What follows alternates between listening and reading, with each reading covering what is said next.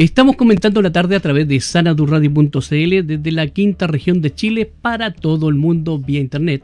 Recuerde nuestra dirección www.sanadurradio.cl. Descargue nuestra aplicación que es Sanadurradio en Play Store, eh, certificada por Google, así que puede bajarla con confianza hasta su móvil y llevarnos durante todo el día. Estamos trabajando para usted las 24 horas del día con música de los 70, de los 80, de los 90, anglo y español. Así que es como son como una radio media, media, romántica para usted, recuerdo, nostálgica.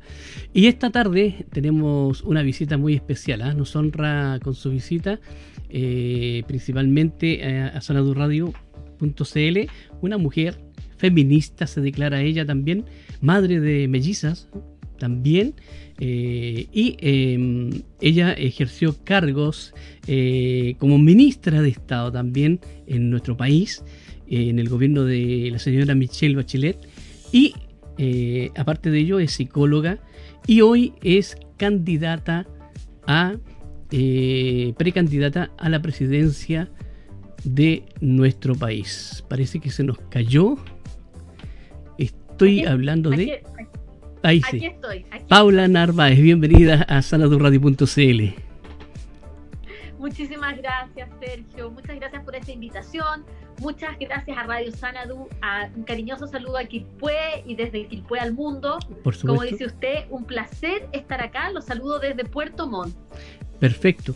Eh, Paula, mira, eh, queremos, de verdad, eh, te comentaba fuera de micrófono que el enfoque nuestro es eh, poder conocer un poco más al personaje, al político, al artista, cuando es artista, cuando corresponde, conocer su vida personal. ¿Cómo nace en, usted esta vocación de servicio, esta vocación de, estar ahí en la política? ¿Viene de la familia, del abuelo, del papá?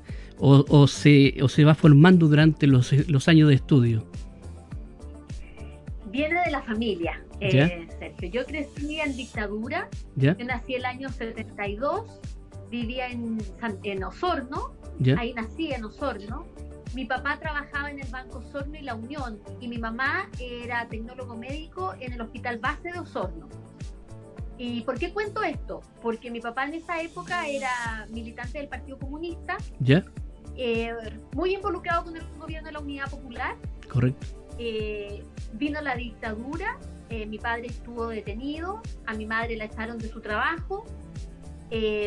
Bueno, después vino la, la, posibilidad de que mi papá saliera de la cárcel, que mi mamá se reintegrara en el hospital de Puerto Montt, por eso nos vinimos a Puerto Montt. Y de ahí en adelante, yo le diría, yo ya fui creciendo y por lo tanto tomando gradualmente conciencia de lo que ocurría en el país. Sí.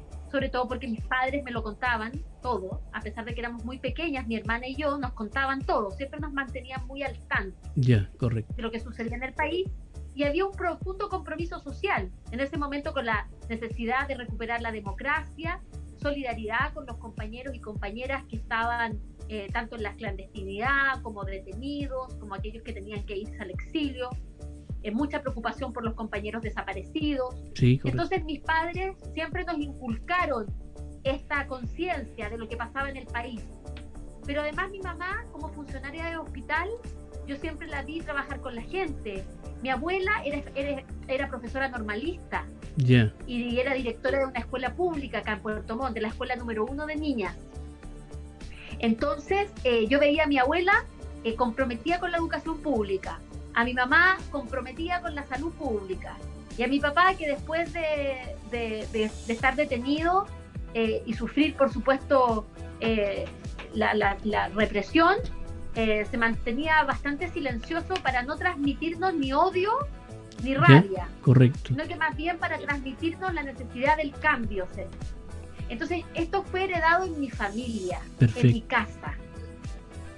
Y bueno, y después la vida a uno le va entregando otros elementos, pues, le va entregando el contacto con otras personas, distintos puntos de vista, y así eh, vino todo, todo, toda la, campaña, ¿no es cierto?, previa al plebiscito del 88, eh, uno se imbuía de esa, de esa, digamos, espíritu que había en esa época, ¿no? Y creo que eso es muy, muy importante.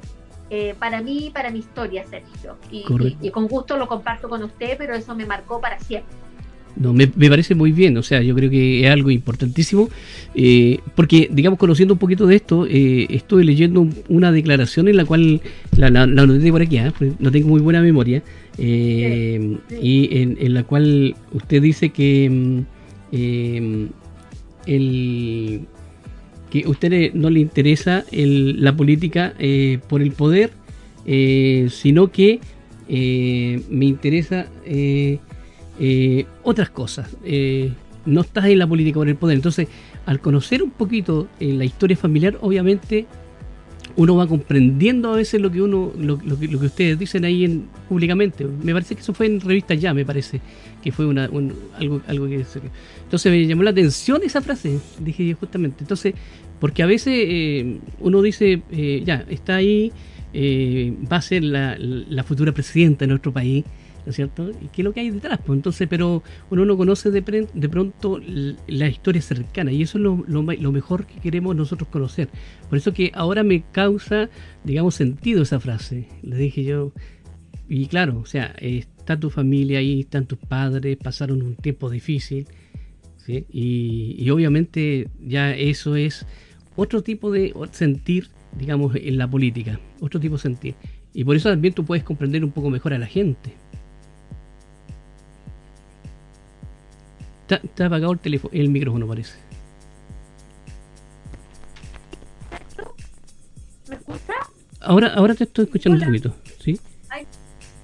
la señal se pone inestable. ¿Me escucha? Sí, ahora sí. Ya. Yo le decía que a mí me interesa de alguna forma eh, tratar de recuperar eh, los valores Correcto. en la política. Yo pienso que hoy día Chile tiene que hablar de sus valores Perfecto. De qué cosas nos inspiran, nos unen, qué es lo que nos hace construir un nosotros. Sí. Eh, y la política no puede estar ajeno a eso. Entonces no es una política para detentar o concentrar poder. Correcto. Eh, porque no sirve de nada esa política. Sí. ¿Me entiende? Eh, entonces yo lo que vengo a hacer es a ponerme al servicio de una tarea mayor, pero que es una tarea eh, colectiva, que va más allá de una pura persona y que tiene que ver principalmente con hacernos cargo de las cosas cotidianas de la vida de las personas.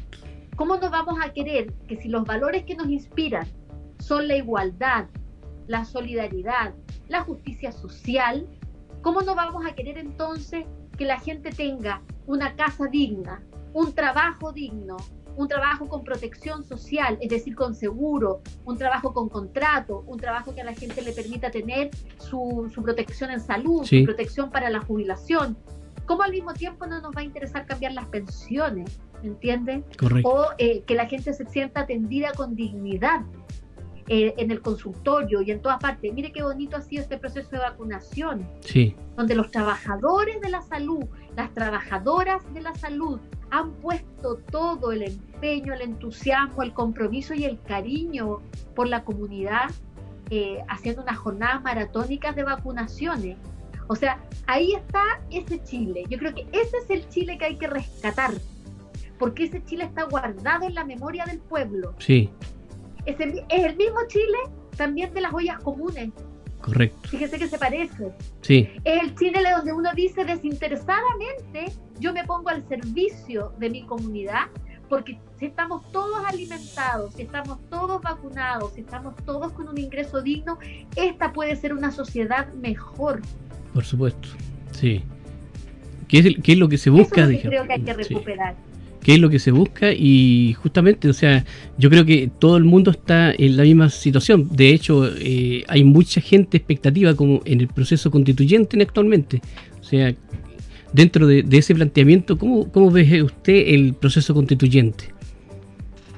El proceso constituyente es una oportunidad para que podamos dejar como establecido, como marcado la nueva alma de Chile, un alma de Chile democrática, un alma de Chile respetuosa, un alma de Chile que abraza las diferencias y que no discrimina, Correcto. sino que garantiza igualdad. Esa es la constitución que creo que queremos dibujar y diseñar en Chile y que es para el futuro, es para lo, es también para las otras generaciones que vienen, ¿no es cierto? ya no una constitución que establece los privilegios para unos pocos o que establece el poder, la llave del poder para que decidan unos pocos. Entonces creo que es muy, muy importante que esta constitución sea una constitución que se haga cargo de este Chile diverso, que es el Chile nuevo. Correcto. Y, desde, el punto de vista psicológico, como psicóloga, eh, ¿qué le hace falta a Chile en este minuto? Bueno, estamos pasando por un momento bien especial, Sergio, porque estamos eh, en esta pandemia todavía, cursando una pandemia. Estamos. Que además vino a agudizar eh, ya, por supuesto, un país que estaba muy golpeado desde el punto de vista remecido, quiero decir, por el estallido social. Sí. Entonces, eh, había un remesón fuerte, más la pandemia. Hoy día hay pérdidas de empleo. Primero, antes que pérdidas de empleo, hay pérdidas de vidas, de, más de 20.000 familias que, que, han perdido seres queridos. Sí. Entonces, hay una sensación muy fuerte de pérdida. Y como psicóloga digo que el país está pasando por un proceso de duelo. Perfecto. Eh, la gente está también está triste y la salud mental está afectada hay angustia. La gente se angustia porque no sabe qué va a venir para el futuro. Hay incertidumbre. Como psicóloga yo me doy cuenta entonces que el estado de ánimo tiene estas características y ese proceso hay que acompañarlo, hay que contenerlo, como decimos las psicólogas y los psicólogos, ¿no? Contener es abrazar sin asfixiar. Sí. Contener es permitir que la gente exprese su emoción y uno las ayude a no desbordarse para que pueda buscar mecanismos de salida. Correcto. Entonces también es muy importante promover esa mirada desde la psicología de las personas, porque la psicología individual también es de alguna forma un reflejo de la psicología social. El individuo no está separado de la sociedad en la que vive. Sí, correcto, perfecto. Eh, ¿Cómo, vivió el proceso de las mellizas usted a propósito psicológicamente, sí? ¿Fue de sorpresa? Bueno, yo fui, yo fui una mamá tardía. Ya. ¿Ya? Para no decir una mamá vieja. Por decirlo así. Porque yo, yo, claro, yo fui mamá después de los 40 años. A los 42 nacieron mis mellizas. Eh, entonces, mire, yo lo viví, yo le voy a decir que bastante bien. ¿Por qué? Primero porque, bueno, tuve eh, un buen embarazo. Eh, sin embargo, a los siete meses el, el obstetra me mandó para la cama porque me había movido demasiado, entonces tenía ahí unas cositas eh, que cuidar. ¿ya? Nada grave, pero sí de cuidado para evitar un parto prematuro. Entonces me tuve que ir a la cama. Fíjese que todo el mundo me preguntaba, pero tú no te aburres, porque fueron dos meses. Sí. Tú no te aburres, tú no te, no te desesperas. Y fíjese que fueron dos meses de mucha quietud, de mucha templanza, de, de bueno, yo creo que la, la tuve la, un, realmente la dicha de poder tener ese embarazo tan dedicado a mi, a, mi, al cuidado, tanto mi cuidado personal, que es muy importante en las mujeres embarazadas, el cuidado personal, como el cuidado de, de las bebés que venían. Así es que fue un, fue un proceso, por supuesto, desafiante, porque de un día para otro, cuando nacen, tener dos, dos personitas ahí que te miran con sus ojos y que saben que dependen 100% de uno, eh, es muy desafiante y bueno, en fin, el proceso las mujeres lo entienden muy bien y, y, y con, una, con un compañero que por supuesto ha sido 100% dedicado también a sus hijas, así que muy, muy bien, ha sido bien enriquecedor. Y cuando uno es más viejita, eh, hay ciertas como preocupaciones o ansiedades que, que ya no se tienen, ¿no? Entonces eso también entrega, entrega una tranquilidad, le diría yo. Y con las hijas ahí trabajando eh, en, los ministerios, luego en la ONU, eh, ahora como precandidata, ¿cómo, cómo, hace la vida ahí Paula Narváez para, para arreglársela? Con alta ayuda, porque por ejemplo ahora que estoy con usted, estoy en el departamento de mi mamá acá en, en Puerto Montt. Entonces mi mamá las tiene en el living, yo estoy en una pieza que está un poquito desordenada, que no se la puedo mostrar, no, eh, porque estuvieron jugando y revolucionan todos los espacios. Entonces mi mamá se las llevó para el living para que yo pudiera hablar tranquila con usted. Y ahí están pintando, mi mamá les compró online, porque no se puede salir, porque estamos en cuarentena acá en Puerto Montt, les compré unos libritos, así que ellas están pintando, entretenidas, mientras eh, yo me desocupo y ahí ya me hago cargo yo un ratito, después me toca otra actividad, pero ellas demandan cada cierto rato, obviamente, la, la, presencia de la mamá, así que yo tengo que darme mis pausas para estar con ellas. Claro, ¿no? Sí, es algo que está ahí latente constantemente, así que... Y ahora que viene... porque tienen seis años, se da cuenta, tienen seis años, entonces ellas no son tan tan chicas, pero tampoco son ya de una edad tan autónoma, todavía requieren de mucha preocupación de parte de uno. Sí. Y, el, y, la, y lo que viene por delante es como más desafiante, viene todo el, el, el, proceso de precandidata, eh, va a llegar el tiempo en que van a empezar ya las campañas, igual ahí va, va a ser más, más, difícil, ¿eh? como mediar un poquito la cosa con, la, con los bebés. Esto va a ser más complicado, sí, efectivamente mi esposo está tratando de organizarse bastante bien para tener controlado el frente interno. Y ya cuando nos traslademos a Santiago, ¿por qué digo a Santiago? Porque nuestra casa antes de irnos a vivir fuera de Chile, donde estábamos nosotros, vivíamos en Santiago. Ya. Porque yo fui ministra allá, entonces nuestra vida allá. Y, y entonces esa casa nos la entregan ahora y nos vamos a volver para allá y ahí mi esposo va seguramente a requerir ayuda de alguna persona, una trabajadora, una trabajadora de casa particular, que nos ayude eh, en todo esto, porque claro, aquí en el sur está mi mamá también, ¿me entiendes? Yo sé que muchas familias se organizan con la, con la suegra, con la abuela, bueno, yo también, yo también me organizo así. Eh, entonces allá en Santiago yo creo que nos vamos a organizar con, con una trabajadora de casa particular que, no, que obviamente esté con nosotros. Perfecto, me parece muy bien. Dentro del, hablando un poquito del, del, precandidato presidencial, abierta a, la, a, todo lo que sea, digamos, primarias, con todos. Por supuesto, todo lo que sea necesario hacer primaria, ahí vamos. Perfecto. Sí, hay que estar disponible porque tenemos un desafío muy grande como país, entonces en realidad los procesos de los partidos se tienen que adaptar a las necesidades del país, no al revés. Correcto. Y entonces si eso significa tener que pasar por varias primarias, pues por varias primarias habrá que pasar, no hay problema. Perfecto. Usted como, eh, dentro de la presentación que le hice dentro del, de la fanpage que tienen ustedes, eh, aparece ahí como feminista eh, dentro del, feminismo. Hay, hay harta mujer en la constituyente, ¿eh? es una buena señal. Bueno, es paritaria. Sí, es paritaria porque se fue un logro de las mujeres, sobre todo de las politólogas y de las legisladoras que se pusieron de acuerdo y promovieron esta, esta ley que permite entonces la paridad en la Convención Constitucional y eso va a significar un cambio interesante desde el punto de vista de cómo se construye la Constitución también.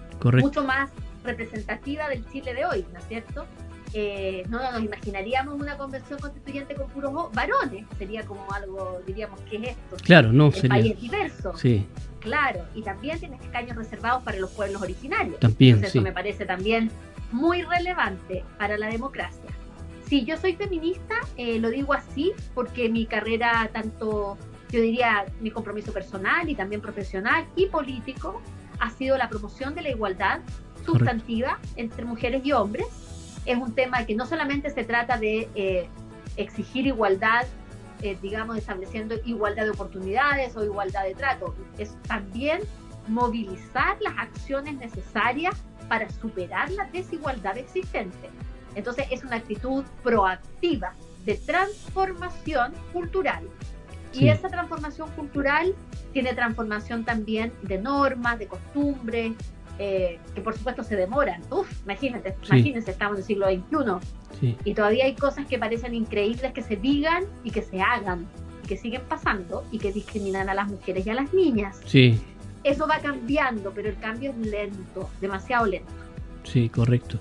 Dentro del, del, proceso estamos viviendo un proceso histórico. Creo que somos una generación que nos ha tocado vivir, eh, por lo menos acá en Chile, procesos históricos desde los años 60, 70, eh, 80, y ahora el, 2019 eh, son realmente procesos históricos. Eh, creo que la vida de alguna de otra manera nos ha puesto como actores en, este tiempo como para generar, digamos, algo bueno, ¿no? Así es. Yo creo que a pesar de lo doloroso que son los cambios, porque aquí ha habido dolor, o sea, no nos podemos olvidar de, las personas víctimas de violaciones a los derechos humanos, tanto en nuestro pasado reciente como en nuestro pasado inmediato, como fue eh, lo que ha ocurrido después del estallido social del 18 de octubre. Es decir, aquí hubo jóvenes eh, con una enorme, con un enorme coraje que salieron a las calles a exigir igualdad y, eh, y, ellos fueron mutilados. Correcto. Algunos, como, como, como Gustavo y Fabiola, perdieron, perdieron su visión para siempre. Sí. Otros quedaron, ¿no es cierto?, con, visión de un solo ojo. Y así, una serie de causas. Entonces digo esto porque es importante darse cuenta que la transformación social eh, está escrita sobre el sufrimiento de muchos y de muchas. Sí. Entonces eso nos obliga a todos a estar, a, estar a la altura. Correcto. A la altura de las circunstancias y sentir que tenemos una oportunidad de ser protagonistas de este momento histórico. Y todos en algún momento, eh, si la vida nos lo permite, podremos evaluar qué hicimos en este momento histórico. Exactamente. Eh, ¿Cuál fue nuestro aporte? Yo creo que eso es muy, muy, muy relevante de tomarlo, de verlo en perspectiva y de también valorar su profundidad. Sí, y bueno, tomando un poquito el mismo tema, em, en la mañana tuiteó en menos de una semana, dice, otra muerte involucra carabineros. Un nuevo hecho doloroso que debe ser aclarado y que refuerza la necesidad de someter a la institución al control civil inmediato. requerimos una nueva policía transparente capaz de atacar el delito y respetando los derechos humanos. Eso fue un tuit de la mañana. Eh, hablando un poquito, un poquito de lo mismo, eso se refería un poco a la muerte del, del chico que es el marabarista del, del, sur, Martínez, y al otro muchacho que, que se encontró también, digamos, y eso es importante. ¿Por qué recargo esto? Porque estamos conversando justamente de, de, la violencia que está sufriendo el país y que lamentablemente viene de, parte del Estado muchas veces. Bueno, la violencia estatal es justamente la que es causal de las violaciones a los derechos humanos. Y no podemos eh, creer que cada caso es una estadística o es un número.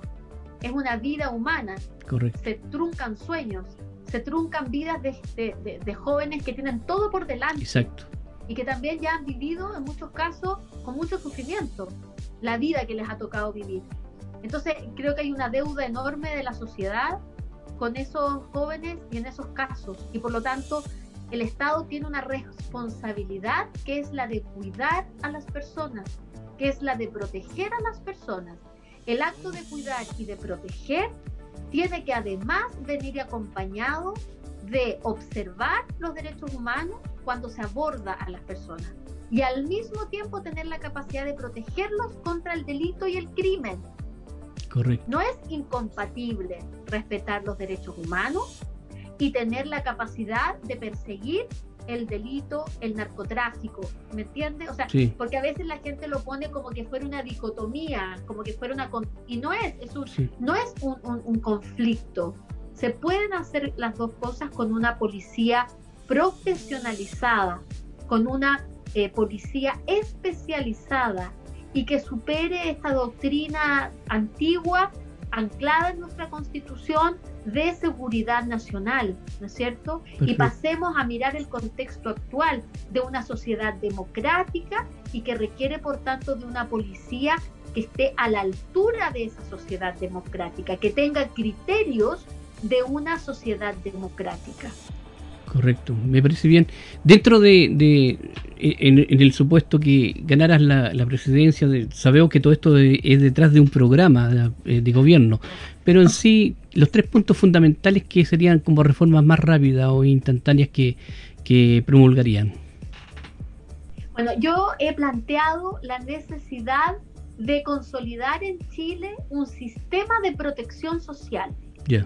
Para que esto se entienda, esto significa que el Estado debe proteger a las personas desde el nacimiento hasta la adultez mayor. Perfecto. La gente lo va a entender con el, con el, ejemplo del programa Chile Crece Contigo. Cuando nace la bebé o la guaguita, ¿no es cierto? La mamá y la guaguita, ese binomio madre-hija, esa relación, ¿no es cierto? Recibe de parte del Estado una serie de elementos que las protegen. Tanto a la mamá como al bebé.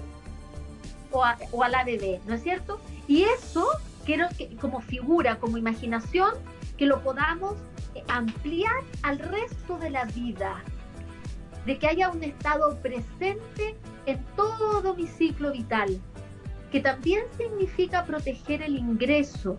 Y por eso queremos promover una renta básica universal, que hoy día se está discutiendo en el mundo entero. Algunos países están piloteando la experiencia, pero y eso va a requerir, por supuesto, de un compromiso de eh, mayores recursos del Estado. Eso es efectivo. Pero es posible hacerlo con un plazo de tiempo, por cierto, pero tenemos que ya instalar esta idea de protección social, instalar la idea, por lo tanto, de un sistema de salud, ¿no es cierto?, que no discrimina por bolsillo, Correcto. sino que tenemos una atención de calidad para todas y todos sin distinción.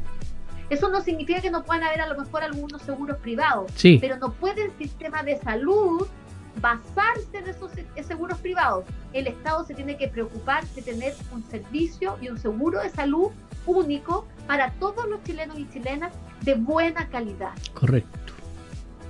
Y por, y, por último, aunque no es lo único, porque aquí hay que hablar también del medio ambiente, hay que hablar de una serie de cosas, el programa es bien amplio. Yo estoy poniendo un énfasis en la dimensión humana. Sí, correcto. ¿Ya? Pero hay otras dimensiones. Pero poniendo el énfasis en el desarrollo humano, por decirlo de alguna forma, la otra dimensión fundamental, y es que ya sabemos que en Chile ningún gobierno podría, yo creo, eludir, aunque este gobierno se ha demorado harto, es un nuevo sistema de seguridad social con mejores pensiones. Perfecto. ¿Ya? esos son énfasis muy importantes y esto pasa por un enfoque de derechos humanos y pasa por un enfoque de género y diversidades. Correcto. Donde están nuestros pueblos originarios y todos los distintos tipos de diversidad. También la diversidad sexual. Sí. Porque las diferencias no se pueden transformar en desigualdad y en discriminación. Y a menos el Estado no puede seguir reproduciendo desigualdad y discriminación. Y, y además esto también con un tercer elemento que es la participación ciudadana porque el reclamo del Chile de hoy es también formar parte de las soluciones. Exacto. Es poder demandar y poder construir soluciones. Tengo una demanda, pero no solamente tengo la demanda, también tengo la idea de cómo esto se podría resolver. Hágame caso a mí, que vivo en la comunidad, que sé lo que pasa en Puchuncaví, que sé lo que pasa en Fresia, que sé lo que pasa en Pozo Almonte, que sé que, lo que pasa en, en, en, Bajos de Mena, que sé lo que pasa en el centro de Quilpué o en el paradero 30 de, ¿me entiendes? Sí. Creo que todo eso es muy importante de poder capturar como una riqueza de nuestra parte, nuestra democracia. Sí, no, totalmente de acuerdo con ello, sí, completamente de acuerdo. Dentro de los cargos que, que, ha usted, eh, digamos, eh, tomado, digamos, que le han tocado vivir dentro de ministra en la ONU, como, como ONU Mujeres, eh, como psicóloga, ¿cuál el que, y ahora el de precandidata, cuál es el que más le satisface o que le ha gustado más? Es fácil. Se, se, bajó un poquito el, volumen, ¿eh? no, no, no, te escucho bien. A ver ahí, cada uno ha tenido su encanto, cada uno ha tenido su encanto. Porque, por ejemplo, mi primer trabajo, ¿cómo no voy a recordar con amor mi primer trabajo remunerado? Que fue como psicóloga del Centro de Información de los Derechos de la Mujer. Un programa del Servicio Nacional de la Mujer que existía en todo Chile y yo era psicóloga de ese programa. Y ahí atendí, cuando era jovencita, los primeros casos de mujeres víctimas de violencia en una época en la que no se hablaba de violencia. Correcto. Era un tema tabú. Las mujeres lo vivían de la puerta de la casa hacia adentro. Bueno, todavía algunas lo viven así, hay que decirlo. Eh, algunas varias, demasiadas quizás. Eh, pero en esa época era un tema realmente censurado. La gente no hablaba de eso. Exacto. Estoy hablando del año 95, de ese año.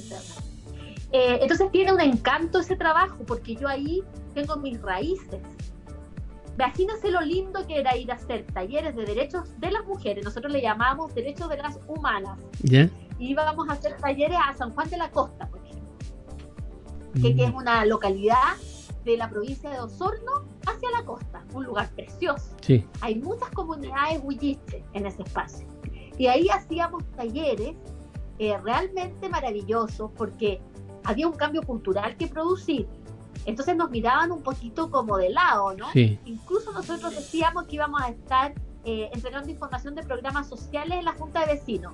Porque si decíamos que íbamos a un taller de derechos de las mujeres, claro, ¿no? algunas nos atrevían a llegar. Sí, sí, correcto. Entonces decíamos, vamos a entregar información en la Junta de Vecinos, del programa, de cualquier cosa, y las mujeres llegaban y nosotros la- le decíamos, miren, ¿saben que queremos hablar de los derechos de las mujeres? Y bla, bla, bla. Y eh, entonces, eh, eh, entonces le tengo un cariño, o tomar la lancha del registro civil, por ejemplo, ¿Ya? eh, que hacía el recorrido por las islas de Chiloé, por el archipiélago. Sí, Y nosotros, entonces, la, la- la colega del registro civil eh, hacía, qué sé yo, desde matrimonios hasta eh, certificados, pasando por carnet de identidad, qué sé yo. Y nosotras, las colegas del CERNAM, nos subíamos a la misma lancha y hacíamos los talleres de derechos de familia, de derechos psicológicos, por supuesto todos los Sí. temas más, más jurídicos, de asistencia jurídica, eh, en un trabajo intersectorial entre el Ministerio de Justicia a través del Registro Civil y el Servicio Nacional de la Mujer. Yo no me voy a olvidar jamás de eso, nunca. Trabajé ocho años en eso, lo bien. llevo en el corazón, Sí. me fascina. Y fíjese, perdón de que me extienda, No, está ya me bien. tocó un tema que me apasiona. E- e- Es un Y yo pienso, yo pienso en esto, mire, cuando yo trabajaba en, el, en eso, en esas islas, Sí. recorriendo el archipiélago de Chiloé, cuando yo estaba en la ONU en Nueva York, trabajando en ONU Mujeres, el conocimiento que yo adquirí en el terreno Correcto. Era lo que hacía la diferencia en mi trabajo ahí, en la, en la, en la, en la sede de las Naciones Unidas, en Nueva York. Sí, yo tenía un valor, comillas, agregado, Sí, porque yo no, no, no, no había, de la universidad no me había ido ahí ah, directamente, sino que yo venía de haber hecho todo un recorrido. correcto. Entonces, eso te hace mirar las, las decisiones, las ideas, las políticas, las recomendaciones desde una mirada humana. Exacto. Por eso no puedo elegir entre un trabajo y otro, Perfecto. porque, porque todos han sido con una tremenda vocación y un tremendo cariño. Y creo que también eso te le va a ayudar para lo que es la campaña presidencial. ¿ah? O sea, yo creo que eso, el, el tener calle, yo creo que es lo que le falta a los políticos actualmente. Sí, bueno, eh, hay diferencias en esto de cómo cada uno ha recorrido su trayectoria. En mi caso fue muy, como mi papá, yo esto lo he dicho, lo he contado en otras entrevistas, pero el papá siempre me decía, eh, mi amor, usted tiene que ir pasito a pasito, Sí, porque el pasito a pasito de alguna manera te va haciendo llegar a, a- a la meta, que después puede ser otra meta y otra meta, pero habiendo recorrido el camino. correcto.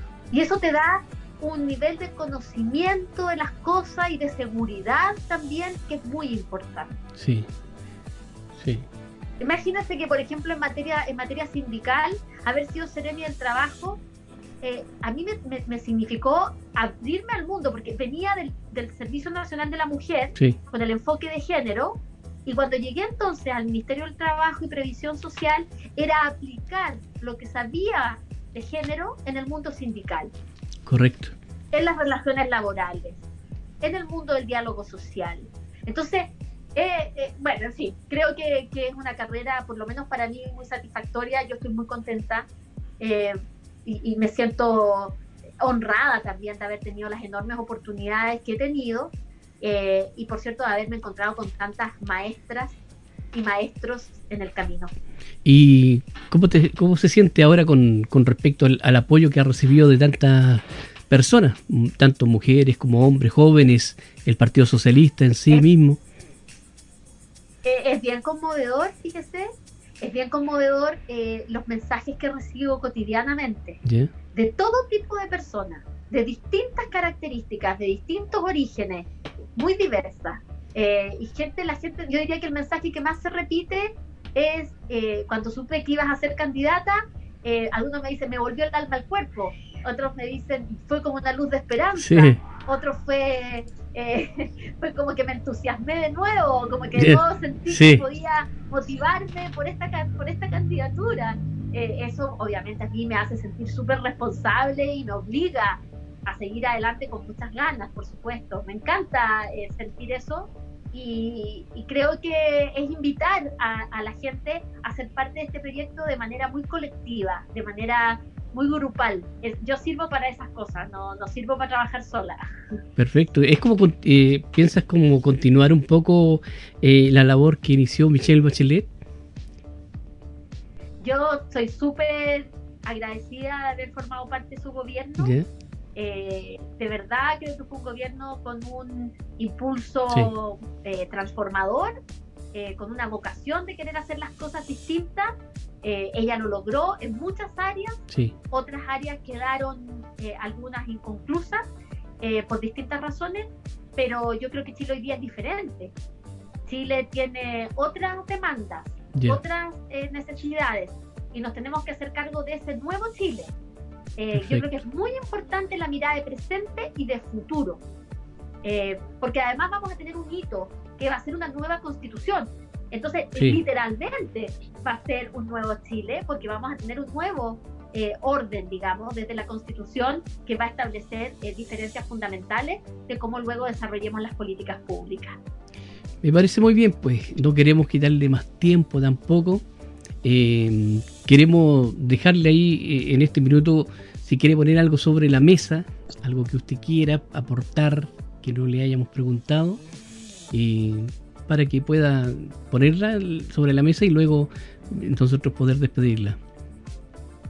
Quiero reiterarle el agradecimiento a las trabajadoras y trabajadores del sector salud. Eso es lo que quiero hacer, Sergio.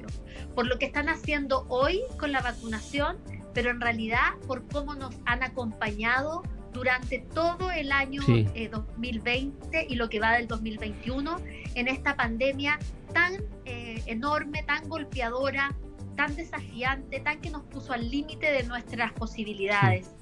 Quiero agradecerles de corazón a los funcionarios de la salud, porque creo que con su compromiso, con su tremenda fuerza, eh, con su cariño por su profesión y por, y por Chile, nos han permitido sobrellevar esto.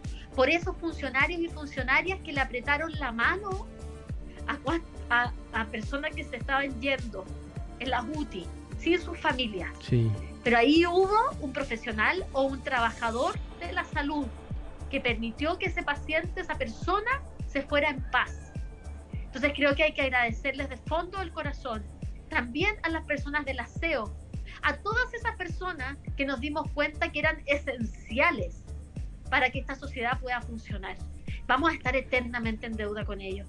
Así que quiero un homenaje a las funcionarias y funcionarios de la salud en términos amplios, desde el señor o señora que hace el aseo hasta ese doctor o científico que permite los avances que permite.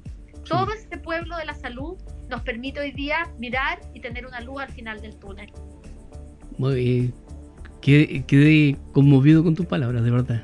O sea, creo que eh, sentí también ese esa verdad, ese, ese eso que está en, el corazón de Paula Narváez a esta hora diciéndole gracias a la persona de la salud, de que eh, estoy como obvio, de verdad. Eh, eh, ellos ellos tomaron, las, personas de la salud son los que tomaron al país, lo pusieron sobre el hombro y iban caminando con él arriba. Así, que, Así es. que, eh, bueno, queríamos agradecerte, eh, de verdad. Ha sido... Yo le eh, agradezco a usted. Muy hermosa la conversación y, este final igual inesperado. Y, un abrazo, pues que le vaya muy bien. Y aquí están los micrófonos de Sana Du Radio para cuando usted guste. Un cariñoso saludo a Sana Du Radio, a usted Sergio, por esta linda conversación Besitos y cariños también a Quilpué, ciudad que conozco mucho por razones familiares. Mando un especial saludo a Quilpué también y a todos quienes nos han escuchado a través de la radio esta tarde. Muchas gracias. Gracias a usted. Un abrazo a la distancia. Un abrazo. Chao, Sergio. Chao. Vamos con un tema musical y volvemos.